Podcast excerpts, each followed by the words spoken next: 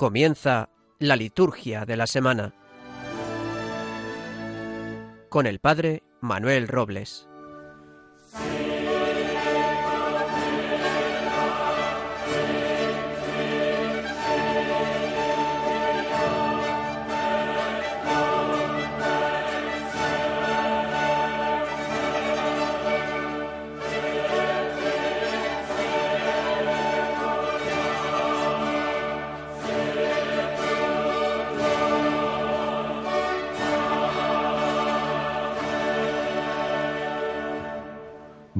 Noches a todos los que nos escuchan por el aire de Radio María. Estamos aquí nuevamente en la liturgia de la semana, en esta nueva semana que Dios nos regala para poder aprender de Él, para poder rezar eh, y para poder compartir la vida de, con la gente que, nos, que Dios, nos, Dios ha puesto en nuestro camino.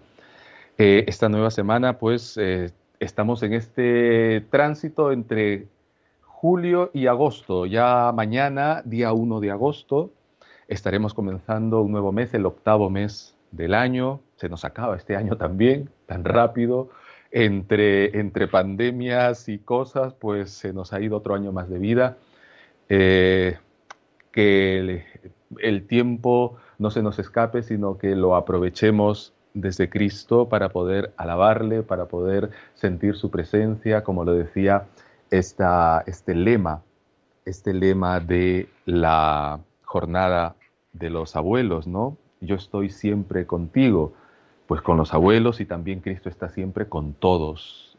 Él ha prometido estar, yo estoy con vosotros todos los días hasta el fin del tiempo. Tiempo se nos va pronto, pero Cristo permanece. Pues bien, esta nueva semana es para nosotros, como os digo, un tiempo de gracia, un tiempo especial para poder compartir, digo, la vida, los proyectos, las tensiones, las alegrías, las tristezas, que son los elementos que van haciendo nuestra vida, que nos van tejiendo como personas y como cristianos. Pues bien, eh, llegamos, digo, a este nuevo programa. Tenemos nuestro programa de curso regular, nuestro programa de curso regular. Eh, tendremos el Evangelio del Domingo y su comentario. Estará con nosotros el diácono Ramón Ullé desde Barcelona. Eh, luego tendremos nuestra reflexión del Santoral de la Semana, y finalmente nuestro bloque de estudios estará con nosotros el doctor Gabriel Seguí, también desde Barcelona. Él es el director del Instituto Superior de Liturgia, que nos compartirá los numerales 78 y, perdón, 79 y 80 de la Constitución Sacrosantum Concilium. Pues bien, vamos sin más dilación a hacer una pausa. Ah, me lo recordaba antes de hacer una pausa. Eh, durante el mes de julio, bueno, durante el mes que termina, eh, tuve la oportunidad de estar en Madrid por temas académicos y estuve con el doctor Adolfo Lucas compartiendo su programa. Los que lo escucharon pues esa semana eh, se dieron cuenta de que había una voz particular allí dentro del programa de Adolfo Lucas, pues estaba yo allí compartiendo y también para conocer, para conocer la radio, para conocer las instalaciones de, de Radio María. Ha sido una experiencia sumamente grata conocer a toda esta gente, a todos este, estos, estos laicos bautizados y consagrados ya a esta labor, gente super maja, gente que está allí dando, dándolo todo, dándolo todo por la evangelización. También he podido conocer a diferentes personas adultas, mayores, que están realizando labores que nosotros ni nos imaginamos, están rezando, están doblando las, los, folletines que se entregan luego con, de Radio María. O sea, la impresión que he tenido de Radio María ha sido realmente impecable, inmensa, la labor que realizan tantos voluntarios en favor de la evangelización. Que Dios les pague abundantemente en salud, en, en, en todo lo que necesitéis por este esfuerzo que realizáis en favor de la evangelización y de esta radio que es de la Virgen para todos los cristianos. Muchas gracias a todos los voluntarios que están ahí en el control y en la sede principal allá en Madrid de Radio María.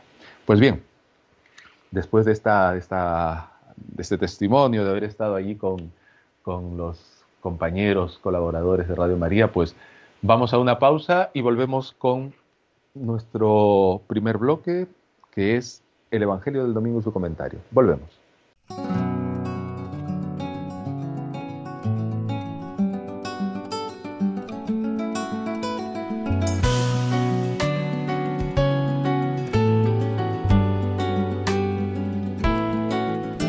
Confiados en tu misericordia, nos acercamos a ti, Señor para ofrecerte de nuevo la vida, para entregarte nuestra voluntad.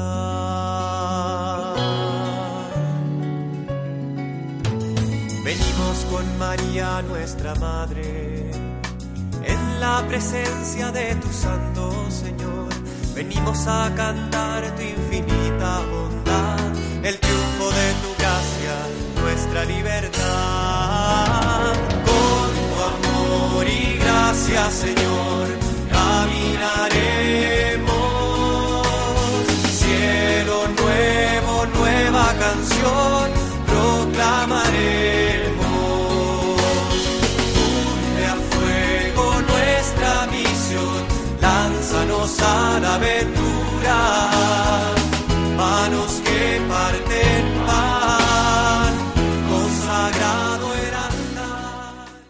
Iniciamos este bloque que está dedicado totalmente a la reflexión de la liturgia de este domingo, del Evangelio de esta, de esta nueva semana, de la semana 18 del tiempo ordinario. Vamos a escuchar pues la lectura del Evangelio. Aleluya, aleluya, aleluya. Ale, aleluya, aleluya, ale, aleluya. La palabra del Señor nos liberará.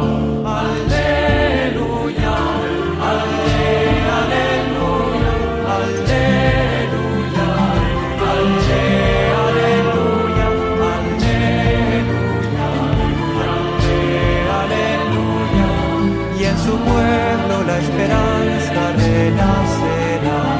Aleluya, aleluya.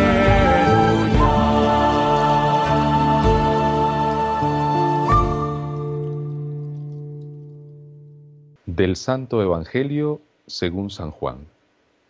En aquel tiempo, cuando la gente vio que ni Jesús ni sus discípulos estaban allí, se embarcaron y fueron a Cafarnaún en busca de Jesús.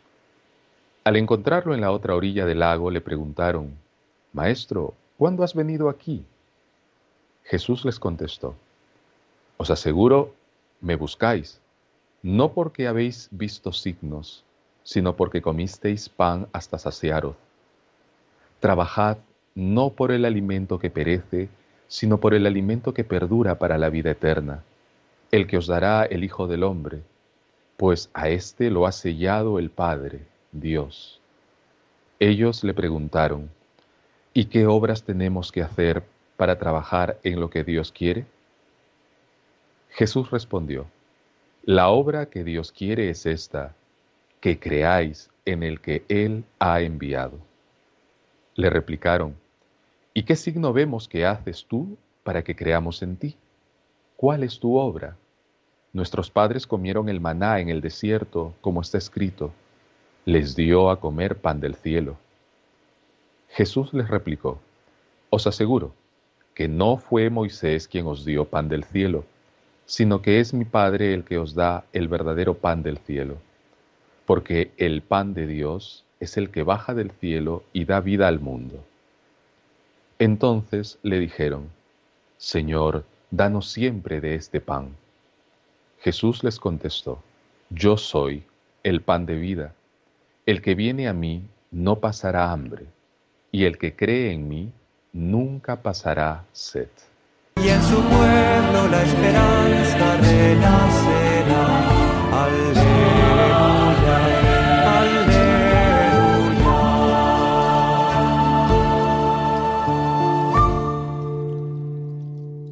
Buenas noches. Después de haber escuchado la lectura y proclamación del Evangelio, está con nosotros el diácono Ramón Ullé desde Barcelona quien nos comparte su reflexión sobre la liturgia de este domingo. Ramón, buenas noches, adelante. Buenas noches, ¿qué tal? ¿Todo bien? Pues vamos a comentar las lecturas eh, que nos corresponden a este domingo. Creo que hay algo importante cuando estamos analizando las lecturas que tenemos este domingo, particularmente la lectura de Pablo y el Evangelio. Todas ellas nos instan a la acción Pablo dice, revestidos de la nueva eh, esperanza, no viváis como vivían los paganos, dejar la antigua forma de vivir, desnudaros de la naturaleza vieja, que se renueve vuestro espíritu, que se renueve vuestra manera de pensar y de vivir, llevando una, una vida fundada en la rectitud y en la verdad. Es curioso ver que San Pablo nos ofrece verbos de acción, vivir, despojarse, renovar, llevad, revestíos, manifestad. Son verbos que nos llevan a la acción. ¿Pero qué acción? ¿Cómo hacerlos? ¿Qué significado de cambio nos apuntan? Apuntar a una vida recta para fundarse en la verdad. La obra de Jesús quiere, nos lo dice el Evangelio, que creamos en aquel que Él ha enviado.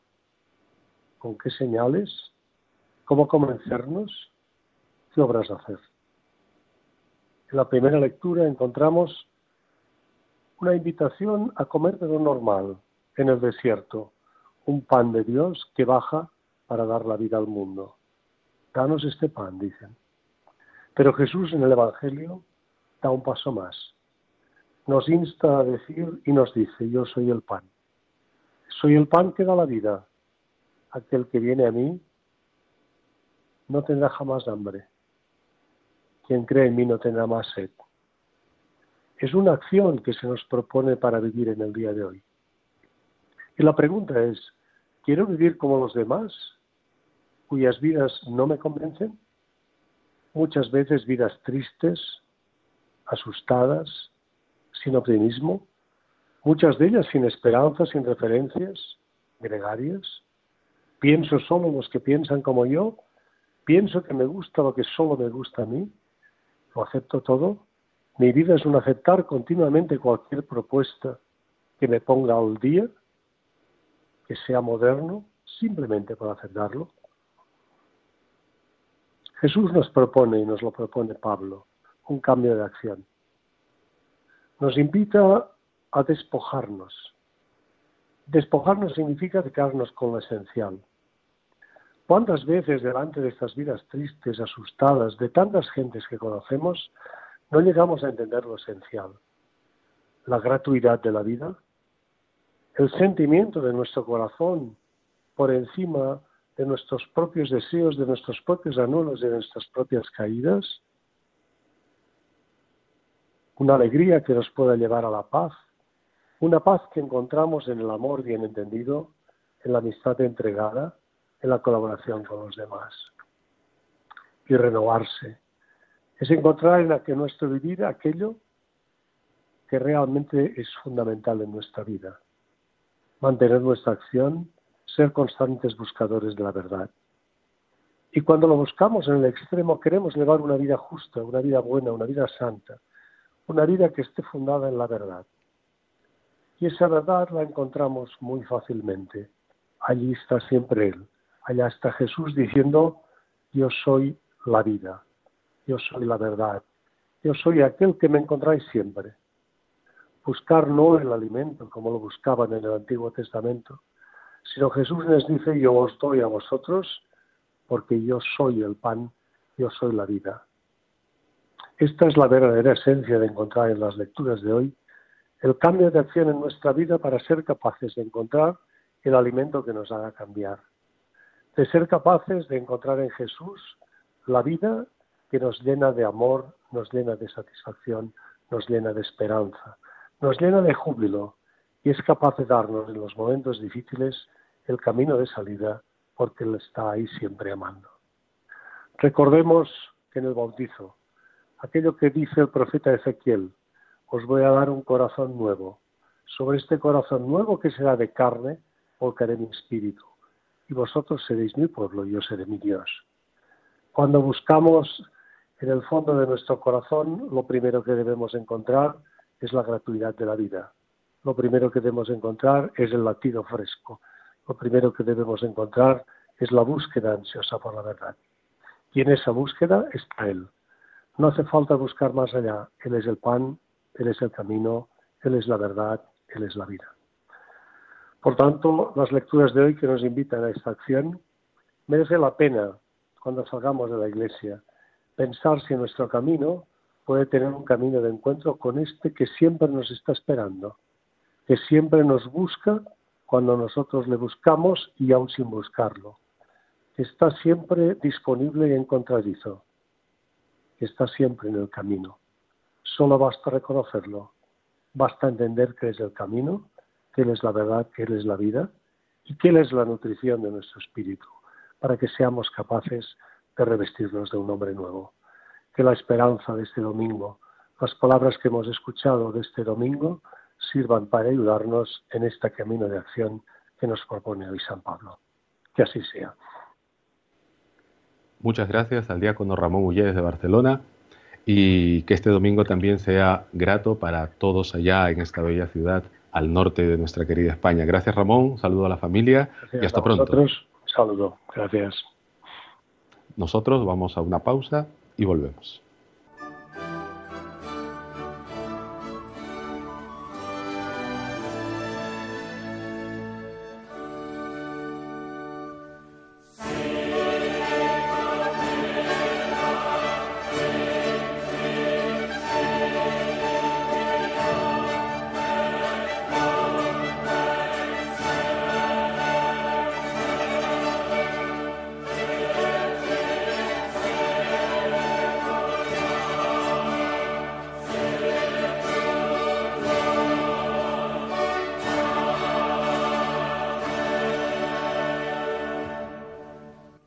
Volvemos a nuestro programa, la liturgia de la semana.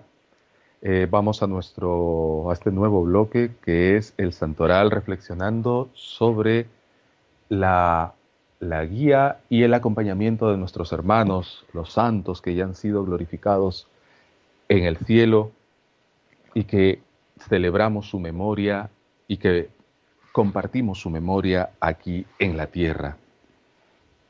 Bien, estamos celebrando ya desde esta víspera el domingo 31 de, eh, perdón, el domingo 18, el domingo 18 del tiempo ordinario, en fecha día 1 de, 1 de agosto. Queda omitida, excepto para los eh, que son parte de, esta, de la congregación, la memoria de San Alfonso María de Ligorio por celebrarse el día domingo. Esto ya nos lo explicaba eh, el doctor Jauma González en alguna, en alguna ocasión con respecto a que el día domingo no cede su celebración a ningún santo, porque se celebra al santo de los santos, a Jesucristo. Entonces, los que han tomado parte de su santidad no pueden quitarle el protagonismo. Vamos a decirlo con claridad. Entonces, se celebra, se celebra siempre el domingo. La semana pasada que celebrábamos la fiesta de la solemnidad de Santiago Apóstol era porque era patrono titular de España. Era patrono de España. O sea, se tiene, según data la tradición, sus reliquias en Galicia. Y por tanto es, un, es una fiesta tradicional, es una fiesta en la que nuevamente brilla el misterio de Cristo sobre la vida, hombre, y, sobre todo la vida de sus apóstoles. Brilla el misterio de Cristo sobre su apóstol y al celebrarle, celebramos el triunfo de Cristo. Y al tenerlo aquí en el país, pues, eh, y siendo el patrono, tenía una precedencia, eh, una precedencia celebrativa, ritual, oraciones y lecturas sobre la celebración dominical, sobre la celebración dominical del domingo ordinario. ¿sí? Pero en el fondo, al celebrar a Santiago Apóstol, como decía la oración de, esa, de ese día, pedimos al Padre, por mediación de Cristo, que los pueblos de España se conserven fieles al mensaje cristiano por intercesión del apóstol Santiago. Así que eh, las celebraciones de los santos en general no ceden, salvo que se haya realizado en el mismo lugar, el santo haya vivido en el mismo lugar, pues este, esta celebración. Entonces queda omitida el día 1 por la celebración del domingo, la memoria de San Alfonso María de Ligorio. El día lunes 2 es un día de feria del tiempo ordinario y hay dos memorias libres, de libre elección, de libre elección, perdón la memoria de San Eusebio de Vercelli, obispo el primer obispo de Vercelli, que consolidó la iglesia en toda la región subalpina, actualmente Italia, y que por defender la fe del concilio de Nicea fue desterrado por el emperador Constancio. Y la otra memoria junto a la de San Eusebio de Vercelli es la de San Pedro Julián Eymart, presbítero, el cual fue primeramente sacerdote diocesano y luego miembro de la Compañía de María. Adorador eximio del misterio eucarístico, instituyó dos nuevas congregaciones, una para clérigos y otra para mujeres, el día 2 de agosto. El día 3 de agosto es un día también, es un día de feria, no tenemos ninguna conmemoración de algún santo. El día 4 de agosto, una memoria muy, muy, muy sentida, muy querida, San Juan María Vianney, o Vianney como lo conocen algunos, San Juan María Vianney, presbítero, que durante más de 40 años se entregó de una manera admirable al servicio de la parroquia que le fue encomendada en la aldea de Ars, el santo cura de Ars, también se le conoce, cerca de Belay en Francia, con asidua predicación, oración y ejemplos de penitencia. Diariamente catequizaba a niños y adultos, reconciliaba a los arrepentidos y con su ardiente caridad alimentada en la fuente de la Santa Eucaristía, brilló de tal modo que difundió sus consejos a lo largo y ancho de toda Europa, y con su sabiduría llevó a Dios a muchísimas almas. Un santo que los sacerdotes diocesanos, ¿no? Eh, tenemos como el patrono de los párrocos. El patrono de los párrocos. Eh, si en ese día estás cerca de tu párroco, si vas a misa y tienes a tu párroco cerca, pues salúdalo. Salúdalo y aprovecha la misa de ese día para rezar pidiendo a San Juan María Vianney por la santidad de tu párroco, por la santidad, no, no de todos los sacerdotes, por la santidad de todos los sacerdotes pedimos, se pide siempre. Pero ahora, en la fiesta de San Juan María Vianney, pedir por aquellos que tienen el oficio de hacer cercana la presencia de Dios en el barrio, en tu pueblo, en los diferentes lugares. Porque eso significa parroquia, ¿no? Paroiquía, para que esté cerca de los fieles. Y precisamente los párrocos tenemos este oficio de hacer cercana la presencia de Dios a los fieles en sus casas, cerca a sus casas, cerca a las casas. Entonces este día 4 de agosto, pues felicitamos desde ya a todos los párrocos, a todos los compañeros párrocos que tenemos este noble y según las circunstancias duro oficio de continuar la, evangelización y de extender los brazos, las manos de Cristo para santificar a los fieles, para santificar al pueblo de Dios. 4 de agosto, fiesta de, eh, perdón, memoria de San Juan María Vian. El día 5 de agosto es un día eh, de feria también y se puede conmemorar la dedicación de la Basílica de Santa María la Mayor, dedicación de Santa María la Mayor allá en Roma, que fue construida en el monte Esquilio y ofrecida por el Papa Sixto III al pueblo de Dios como recuerdo del concilio de Éfeso, en el que la Virgen María fue proclamada Madre de Dios. Una basílica en conmemoración a esta definición dogmática del concilio de la Santa Madre de Dios. El día 6 de agosto, una fiesta grande, una fiesta grande del Señor, eh, este mes de agosto tiene, tiene dos fiestas muy grandes de, hondo sentido teológico. Eh, una de ellas es la fiesta de la transfiguración del Señor, en la que Jesucristo, el unigénito, el amado del Padre, manifestó su gloria ante los santos apóstoles Pedro, Santiago y Juan, con el testimonio de la ley y los profetas, para mostrar nuestra admirable transformación por la gracia en la humildad de nuestra naturaleza asumida por Él, dando a conocer la imagen de Dios, conforme a la cual fue creado el hombre, y que, corrompida en Adán, fue renovada por Cristo. Una fiesta de una larga data, que, que se conmemora muy discretamente, eh, digo, como fiesta propiamente, muy discretamente, eh, se se llega a respirar todo su, todo su contenido en el segundo domingo de cuaresma de todos los años.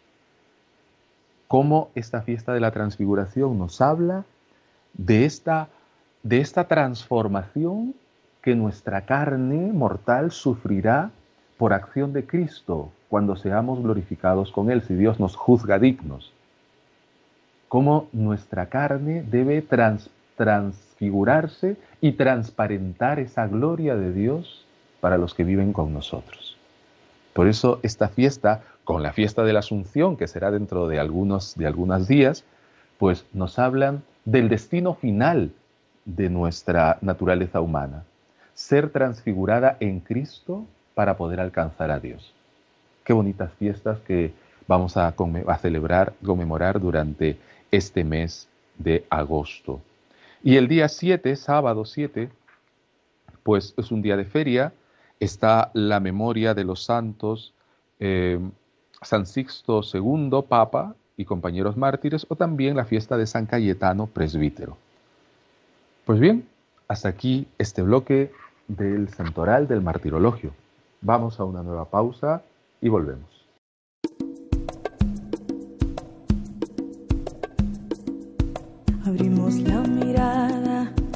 Los signos de los tiempos, la urgencia de dar vida exige el corazón. Se extienden horizontes, gigantes desafíos, levantan los cimientos de una nueva creación.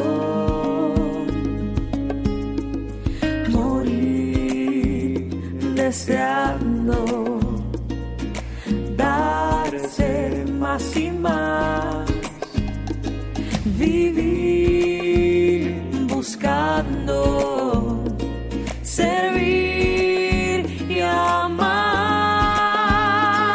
confiados caminantes, siempre hacia adelante, soñando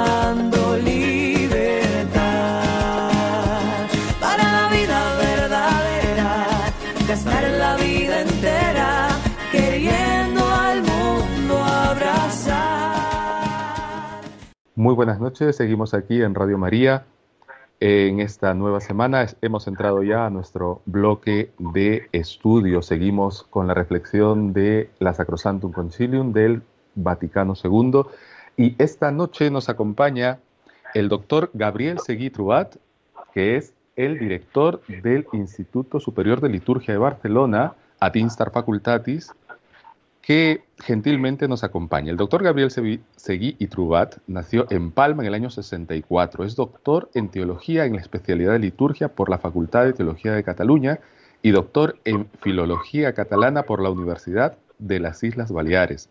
Es párroco de, la, es párroco de Nuestra Señora del Col, allá en Barcelona, miembro de la Sociedad Catalana de Estudios Litúrgicos del, del Instituto de Estudios Catalanes y magíster de la Mayor, Mayor, Majoricensis Escola Lingüística, miembro del equipo de redacción y corrector de la Gran Enciclopedia de Mallorca. Es profesor de catalán y de liturgia en el Centro de Estudios Teológicos de Mallorca. Ha escrito diversos libros tanto de temática lingüística como de liturgia. Es el presidente del Instituto de Liturgia Atinstar Facultatis, como os acabo de decir, del de Ateneo Universitario San Pacia, miembro del Centro de Pastora Litúrgica y de su consejo y director desde el 2020 de Cuadernos Base. Doctor Gabriel Seguí, muy buenas noches. Muy buenas noches. Agradeciéndole desde ya la, la deferencia por acompañarnos en esta noche aquí en Radio María en la liturgia de la semana. ¿Cómo se encuentra usted por allí? Está usted Bien. en Barcelona, ¿verdad? Bueno, aguantando el calor como se puede. como todos, como todos en, Como en el todos. país. Pues bien, pues sin más dilación vamos a, a- vamos a dar lectura ahora al numeral 79 de la Sacrosantum Concilium, que es eh, donde nos encontramos en, en esta, en este segmento de estudios, como los otros compañeros también lo han realizado. El numeral 79 dice así, revísense los sacramentales, teniendo en cuenta la norma fundamental de la participación consciente, activa y fácil de los fieles, y atendiendo a las necesidades de nuestro tiempo. En la revisión de los rituales, de acuerdo con la norma del artículo 63, pueden añadirse, además, nuevos sacramentales según lo pida la necesidad. Las bendiciones reservadas deben ser muy pocas y solo en favor de los obispos y ordinarios.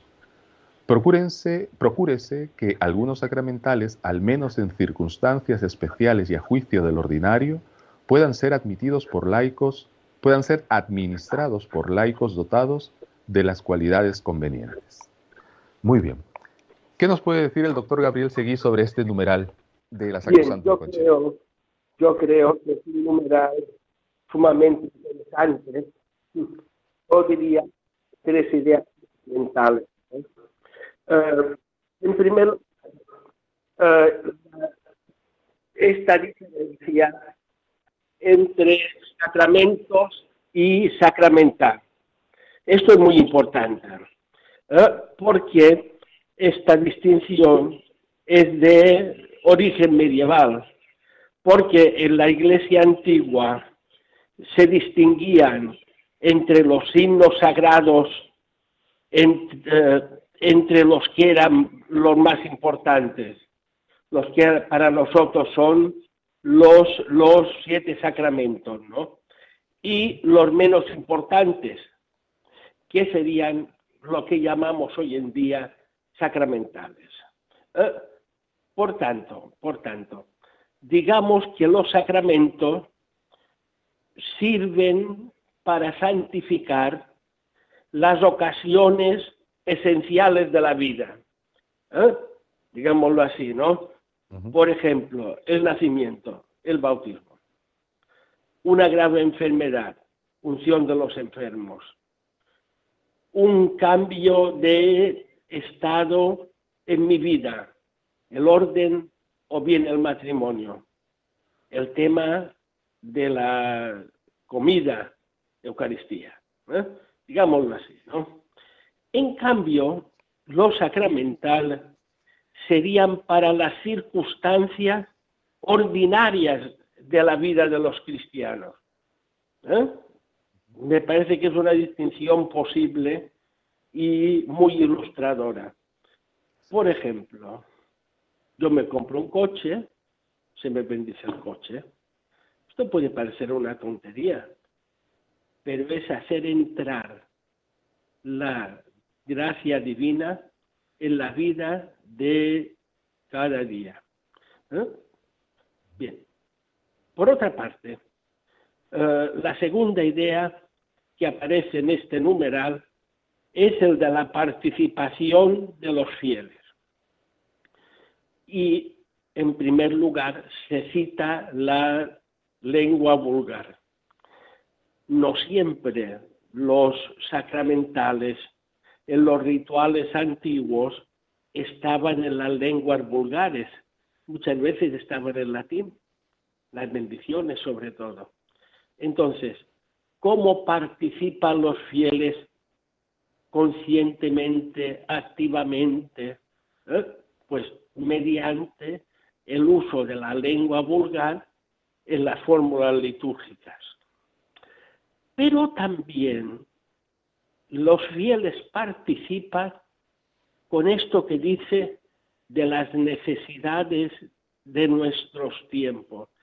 Es decir, es una participación ya no meramente intelectual, porque uno entiende aquello que se dice, sino que aquello que se celebra encaja en mi vida. ¿eh? Y, por tanto, por tanto, aquí vemos otra vez la relación con la vida diaria. Pero además otro tema, que está el tema de la adaptación de la liturgia con esto de los nuevos sacramentales. Por tanto, se abre la puerta ¿eh?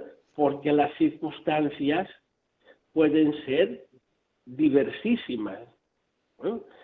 Y finalmente, este tema de las pocas bendiciones reservadas.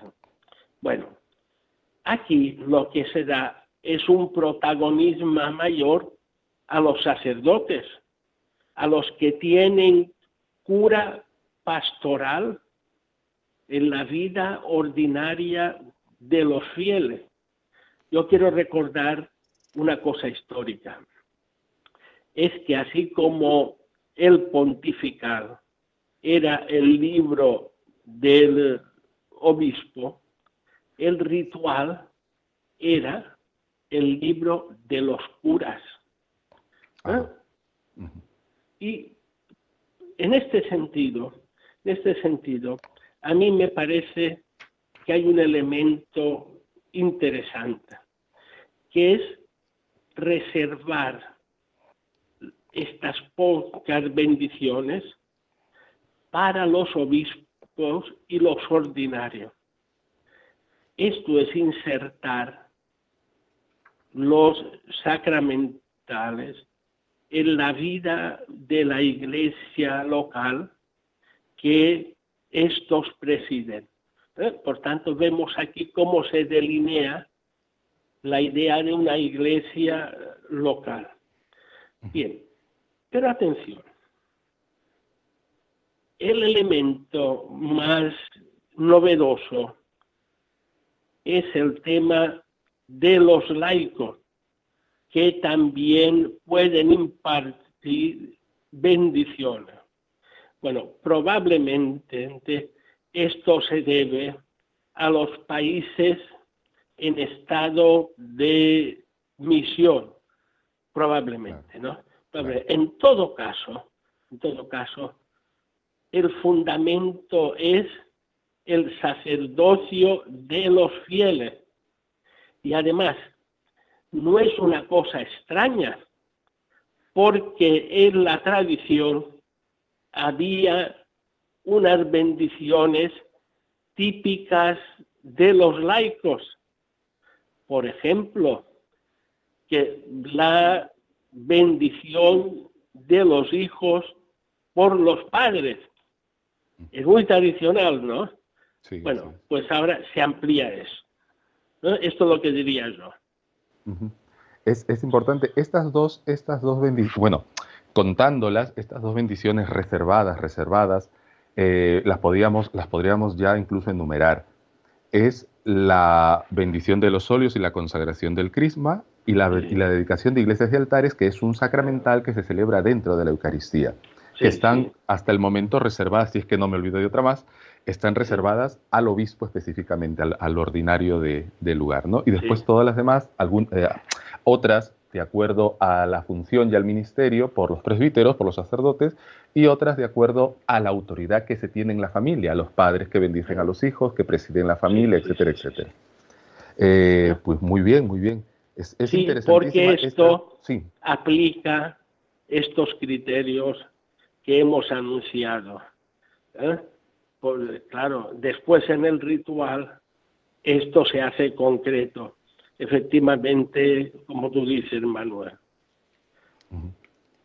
Muy bien.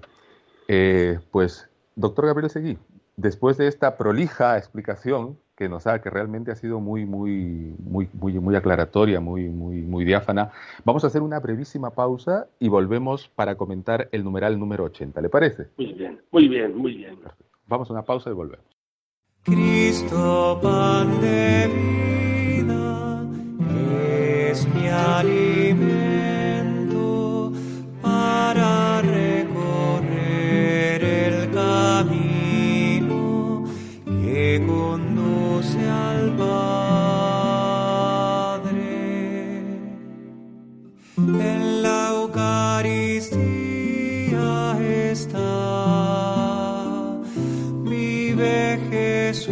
entre nosotros.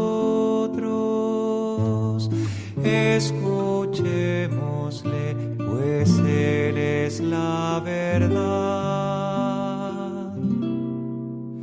Miremosle, pues Él es el rostro, la fisonomía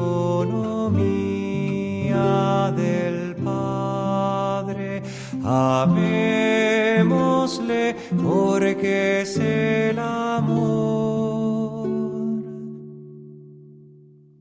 Estamos de vuelta en eh, nuestro programa, la liturgia de la semana. Estamos con el doctor Gabriel Seguí, compartiendo los numerales 79 y 80 de la Sacrosantum Concilium. Ya el doctor Gabriel Seguí nos ha explicado sumamente, con suma claridad, este numeral 79. Ahora vamos a pasar al numeral 80, que dice así. Sométase a revisión el rito de la consagración de vírgenes, que forma parte del ritual romano. Redáctese, además, un rito de profesión religiosa y de renovación de votos con mayor, unidad, sobriedad y dignidad que ha de ser adoptado por los que realizan la profesión o renovación de votos dentro de la misa, salvo derecho particular. Es laudable que la profesión religiosa se haga dentro de la misa. Hasta aquí. Bueno, además, el doctor Gabriel Seguí pertenece a una congregación religiosa, a un instituto religioso. Nos explicará, creo que con, con, mucha mayor claridad, esto del ritual de la profesión religiosa. ¿Qué nos dice el doctor Gabriel Seguí? Bueno, muy bien. Bueno, aquí, como vemos, se mezcla el ritual de las vírgenes con el de la profesión religiosa. Bueno, nosotros sabemos que el Ordo Virginum ¿eh? es un orden muy antiguo en la iglesia, ¿eh?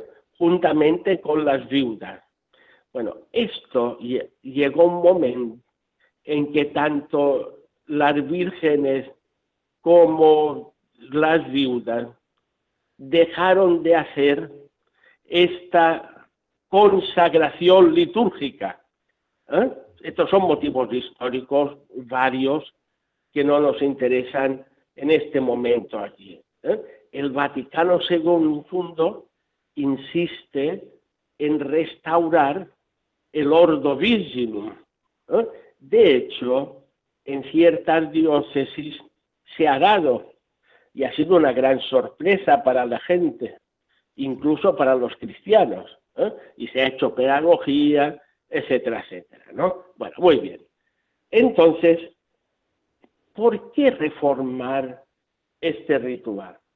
Bueno, entre otras cosas, porque se usaba prácticamente para la profesión de la religiosa contemplativa. Si nosotros vemos una religiosa eh, eh, contemplativa en la profesión, veremos detalles del ordo virgin. Por ejemplo, el velo. ¿eh? Se le pone un velo blanco, como una novia. Se le pone un anillo como una esposa. ¿Ven? Estos son estos detallitos comunes, ¿no? Entonces, ¿qué pasa?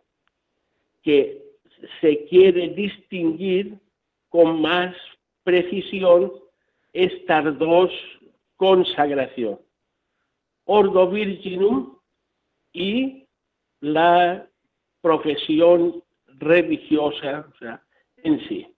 ¿eh? Bueno, esto es lo primero, ¿no? Bueno, respecto al ritual de la profesión religiosa.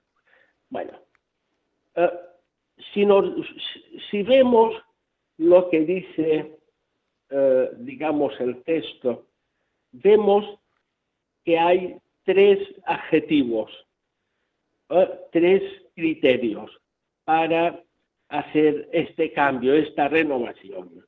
En primer lugar, unidad, porque hasta el Vaticano II cada congregación tenía su propio ritual, donde había elementos carismáticos, ¿eh? para que la congregación tuviera un rostro original digámoslo así, ¿no? Bueno, ahora lo que se postula es un esquema común obligatorio. Hay que decir que esto se concreta después en el ritual actual, en el que sin embargo es posible hacer cambios para el propio instituto, incluso en los textos más importantes. Claro, esto se debe aprobar por Roma, naturalmente, ¿no? Pero es posible hacer esto. Eh, eh, lo que es interesante es el esquema común. ¿eh? Bien. Segundo lugar, podemos ver la sobriedad. ¿Qué significa esto? Esto da la línea de lo que el Vaticano II dice la sencillez de los ritos para facilitar que sean comprendidos por los fieles. ¿eh? Y el tema de la dignidad es evitar gestos que para nuestra mentalidad moderna podrían ser extraños o no muy adecuados. Por ejemplo, en mi congregación, siguiendo la tradición jesuítica, se, se emitían los votos antes de la comunión arrodillados ante la hostia consagrada. Exacto, lo he visto también. Lo Una cosa rarísima, rarísima. ¿Eh? Entonces, esto se eliminó, obviamente, en el ritual nuestro. ¿Eh? Bueno, es una cosa extraña que tiene que ver. ¿Eh? Bueno, pues esto de la dignidad va a, esto. Bueno, y finalmente me parece muy interesante la relación entre consagración religiosa y Eucaristía. ¿Por qué? Porque la santidad nace de la Eucaristía. ¿Eh? Ya sabemos que en el Vaticano II los religiosos son presentados como paradigma en el camino a la santidad que es propia de todos los fieles. Atención, y no solo religiosos. ¿eh? Pero entonces, ¿de dónde nace esta santidad de la Eucaristía? ¿Eh? Esto me parece que es lo que se puede decir en este número. Claro, con, ahora que usted lo comenta, y también esa, esa presencia eucarística que nos habla de la santidad también es parte también del camino de iniciación de los, de los cristianos, ¿no? Cómo la iniciación termina con la Eucaristía. Claro. Como, como, parte de Aquí hay un cambio, aquí hay un cambio eh, eh, en el Vaticano II sobre el tema de los religiosos. En la teología tradicional, se decía que los religiosos estaban en vía de perfección. Eso es lo que se decía, ¿no? ¿Eh? Por tanto, eran los santos, digámoslo así. ¿Eh? El que se hacía religiosa quería ser más santo que los, que los otros. Bueno, esto se terminó. ¿Eh? Y entonces la santidad es para todos. Para todo cristiano, así es. Para todo cristiano. Para todo bautizado, así es. Sí, señor. Así es, perfecto. Y esto, estas mismas, salvando, salvando los detalles que se dan entre el Ordo Virginum y la profesión monástica femenina, sí. estos, estos elementos también de unidad, sobriedad, también para las congregaciones masculinas, ¿verdad? Ah, por supuesto. Por supuesto, sí, sí, sí sino que, sino que evidentemente la profesión monástica, estamos hablando de los contemplativos, la profesión monástica eh, tiene algunos atenuantes en, en, la vida femenina y en la masculina tiene otros, eh, no atenuantes, sino otros distintivos, otros distintivos, ¿no? Pero estamos, estamos hablando de la profesión religiosa en general, de varones y, de, y de mujeres, ¿no? Y, y, no sé, no sé, usted, usted dirá y corregirá, eh, si algunos elementos de esto pasan también a las congregaciones de vida apostólica, femeninas también, ¿no? Al momento de realizar su profesión eh, temporal o perpetua, ¿no? Bueno, aquí, bueno, lo que pasa es que ritualmente hay una distinción bastante grande entre los votos temporales y los votos perpetuos. Una gran diferencia ritual. Eh, y más en el tema de la renovación de los votos. Bueno, digamos en general que los rituales eh, inspirados en el Vaticano II tienen como modelo el ritual de la ordenación. ¿eh? De la de ordenación. ¿eh? Aunque ya sabemos que la profesión religiosa es un sacramental, pero un sacramental mayor, ¿eh? hay que decirlo. Entonces hay grandes similitudes entre los dos rituales.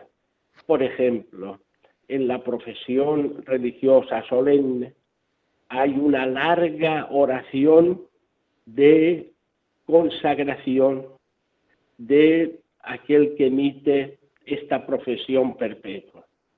¿Eh? Esto es un elemento común con las ordenaciones, el tema de las letanías, etcétera. Sí, ¿Mm? sí así es, así es. Así es, perfecto. Pues nada, Doctor Gabriel Seguí, le agradecemos muchísimo que haya podido compartir este momento con nosotros, ilustrándonos grandemente sobre estos numerales de la Sacrosantum Concilium. El doctor Gabriel Seguí, como lo decía al inicio de su biografía, es el director del Instituto Superior de Liturgia de Barcelona, presidente, presidente. Presidente, perdón. Presidente ahora. Ha, ascendido, ha ascendido en el escalafón. Ha presidente. en el escalafón de trabajo y de todo. pero no de sueldo. Pues bueno, ¿qué nos podría contar un poquito de esta nueva particularidad del Instituto de Liturgia, brevemente para, para los que nos pues escuchan también? Bueno, yo creo que para España es una cosa importantísima, porque en estos momentos en el Instituto de Liturgia de Barcelona damos los mismos títulos que en el Instituto de Liturgia de Roma. Por tanto, licenciado y doctor en Sagrada Liturgia. Lo primero. Es la segunda facultad del el mundo en liturgia. Esto es, esencial. ¿eh? Por tanto, es un paso cualitativo de una gran entidad que esperamos que esto redunde en una actividad intensa en favor de la liturgia. ¿eh? Por tanto, tenemos este privilegio en España. Parece interesante. Así es, ¿Eh? así es. Perfecto. Pues nada, muchísimas gracias, doctor Gabriel Seguí. Le deseamos una buena semana, un buen domingo y hasta pronto, porque sé que estará pronto también en otro momento con nosotros. Muchas gracias. Bueno, un abrazo y bendiciones para todos. Muchas gracias, adiós. Adiós. Llegamos a la conclusión de nuestro programa del día de hoy. Muchas gracias a, todas las, a todos los hermanos, los creyentes que nos escuchan en todo el territorio nacional, fuera de España y en muchas partes del mundo, en muchas partes del planeta. Gracias a todos por vuestra amable audiencia. No os mováis de la compañía de la Radio de la Virgen, viene el informativo de Radio María a continuación. Que sigamos disfrutando de este tiempo de verano en lo que podamos, si es que el sol no nos es muy agobiante, y que disfrutemos de la presencia de estos días de luz, de estos días en que, de estos días que nos hablan también de Dios por la luminosidad y la alegría que vivimos. A cuidarnos mucho porque las circunstancias que vivimos van repuntando. Y cuidándonos todos, estaremos a salvo todos. Muy buena semana, hasta pronto.